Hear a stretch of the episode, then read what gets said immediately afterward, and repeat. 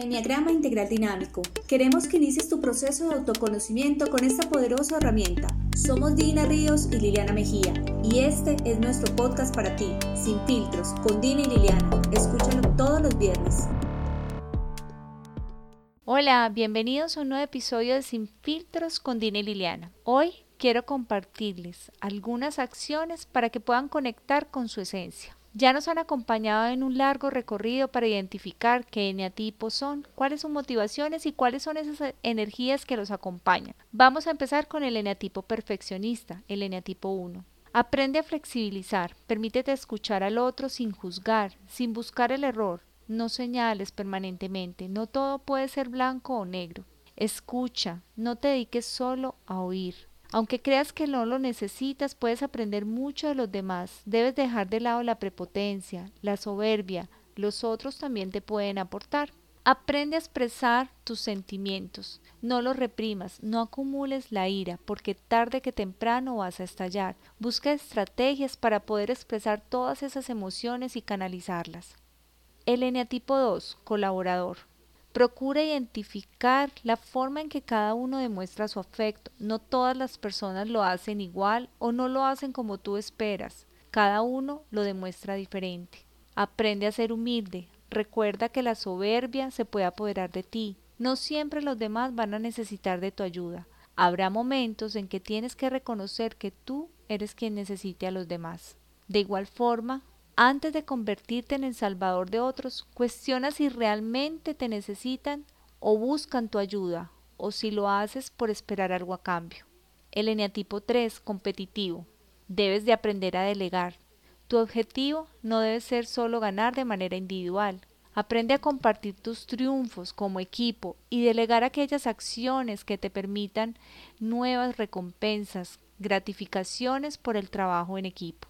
Establece amistades de confianza con las cuales te puedas desahogar, reconocer tus frustraciones y debilidades sin temor a ser juzgado. Recuerda ser auténtico.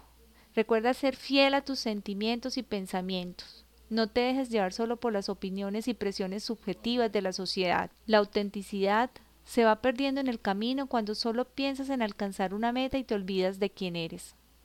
El eneatipo 4, el creativo. No te compares con los demás. No sientas envidia, por el contrario, aprende a admirar las cosas buenas de los otros. Recuerda que todos tenemos fortalezas y aspectos por mejorar, y tú debes aceptarte tal como eres. Establece rutinas que sean productivas y positivas para ti. La inspiración solo se logra cuando estamos trabajando. Libera todo el potencial y creatividad que tienes dentro. Mantén tus pies sobre la tierra. No te refugies en tus ensoñaciones, es probable que las ilusiones te consuman, por eso es tener contacto con la realidad, para poner en marcha tus proyectos y tu creatividad. Eneatipo 5, el analítico. Actúa, deja de pensar en cómo hacerlo, en qué aprender, solo intenta, seguramente aprenderás más con un minuto de práctica que con miles de libros que te den el conocimiento. Arriesgate, no temas actuar. Mantente en el presente, no te niegues la posibilidad de disfrutar, de vivir el aquí y el ahora. Date la oportunidad de hacer algo que te guste, que te genere interés, pero involucra no solo tus pensamientos, sino también tu cuerpo. Trata de preguntarte si estás perdiéndote de algo divertido. Sal, emocionate, conecta con otros. Cuando te quedas encerrado en tus pensamientos, te aíslas más de los demás. El eneatipo 6, el comprometido. Sea asertivo. Aunque parezca difícil de creer, tus amigos y familiares entenderás si llegas a diferir del pensamiento grupal. Busca la confianza para tomar tus propias decisiones. Mantente positivo. Sal del círculo vicioso de tus pensamientos y enfrenta las adversidades. Sonreír te puede dar mayor confianza para enfrentar el miedo y la incertidumbre de la existencia. Día a día, por una semana de tu vida trata de no planear, no planees la salida del fin de semana, ni lo que vas a realizar la semana siguiente. Disfruta cada día como va llegando y resuelve en el camino sin temor a equivocarte. Eneatipo 7, el dinámico. Recuerda disfrutar no solo de lo intenso, permítete también disfrutar del placer de lo cotidiano. Procura tener tu percepción consciente cuando haces las labores sencillas de tu hogar o tu trabajo. Recuerda también que la verdadera satisfacción proviene del simple hecho de estar vivo. No tienes que hacer cosas extremas para sentirte bien. No debes ser siempre el que rompe los silencios incómodos con tus comentarios. El silencio también es bueno, no tiene nada de malo. De igual forma le darás la oportunidad a otro de abrir comunicación para que el otro se exprese y también sea el centro de atención.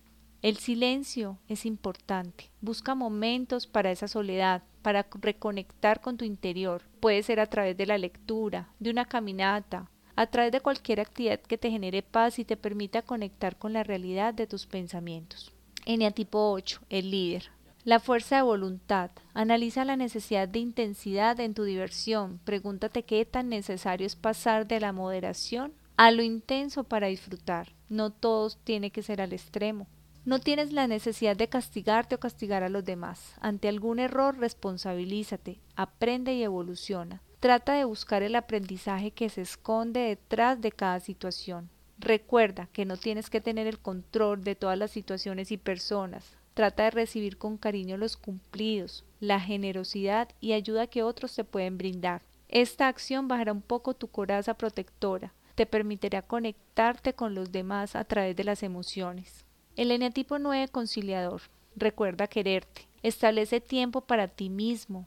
Desarrolla tus talentos y fortalezas. Con ello ayudas a desalojar la pereza e incrementar tu autoestima. Siente, Intenta sentir la rabia en tu cuerpo. Aprender a conocerla como una sensación te puede servir para tenerle menos miedo. Ella forma parte de nuestra naturaleza humana. No la niegues. Y establece rutinas productivas que te permitan mayor acción, que te saquen de tu zona de confort.